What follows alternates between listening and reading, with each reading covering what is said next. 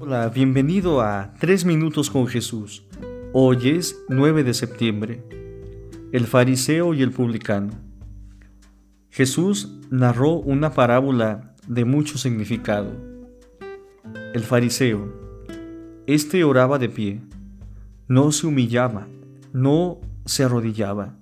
Los antiguos le concedían una gran importancia a la posición de en el orar. El fariseo desprecia al pecador le pasa a Dios la factura de lo bueno que ha hecho, pero se olvida de muchas oscuridades de su vida. Jesús, al narrar esto, no estaba inventando nada. Así era. Al fariseo lo corroe la vanidad y el desprecio al prójimo. Su oración es hecha sin caridad. El publicano está hundido en su propia vergüenza. Se proclama pecador. La oración es levantar el corazón a Dios, no levantarse uno a sí mismo para creerse mejor que los otros. La parábola termina con una noticia dura. El humilde publicano volvió a su casa, justificado, volvió bendecido, santificado, pero el orgulloso fariseo no, porque la santificación la concede Dios y no nuestro orgullo.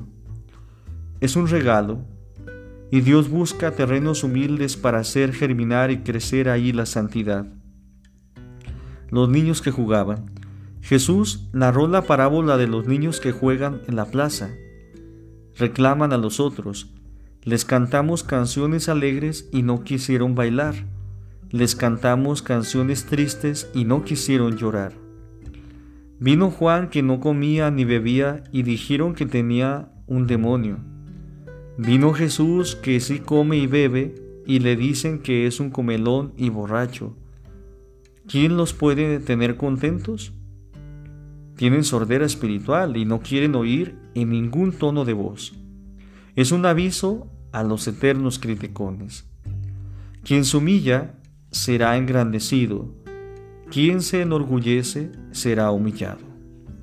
Hoy hermanos estamos celebrando la fiesta de San Pedro Claver, a él se llamaba a sí mismo esclavo de los esclavos negros. Él nació en Cataluña el 26 de junio de 1580 y fue un gran jesuita que evangelizó precisamente al sur de América, especialmente en Colombia y en esa área.